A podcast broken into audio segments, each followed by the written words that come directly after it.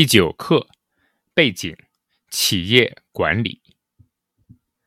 随着全球经济一体化的深入，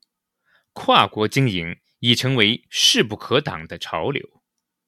拥有巨大潜力的中国市场，无疑是跨国公司的首选目标。但是，跨国公司们的中国之旅，并不像想象中的那么美好。由于对中国文化缺乏了解，不少跨国公司在企业管理，特别是在人力资源管理方面吃尽苦头。有的公司甚至不得不暂时退出中国市场。之所以造成这种后果，主要原因在于这些跨国公司忽视了中国员工的特点，完全根据自己一贯的做法进行管理，比如。外方管理者说话做事非常直接，而中方员工则习惯更含蓄的方式。评价员工的工作时，外方只看业绩，只关心工作的结果，而不关心过程；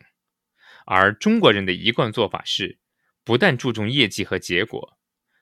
而且同样关心工作的过程以及员工个人的思想道德等因素。从某种意义上来说，跨文化管理是否成功，决定了跨国经营的成败。跨国企业必须认识到这一点的重要性，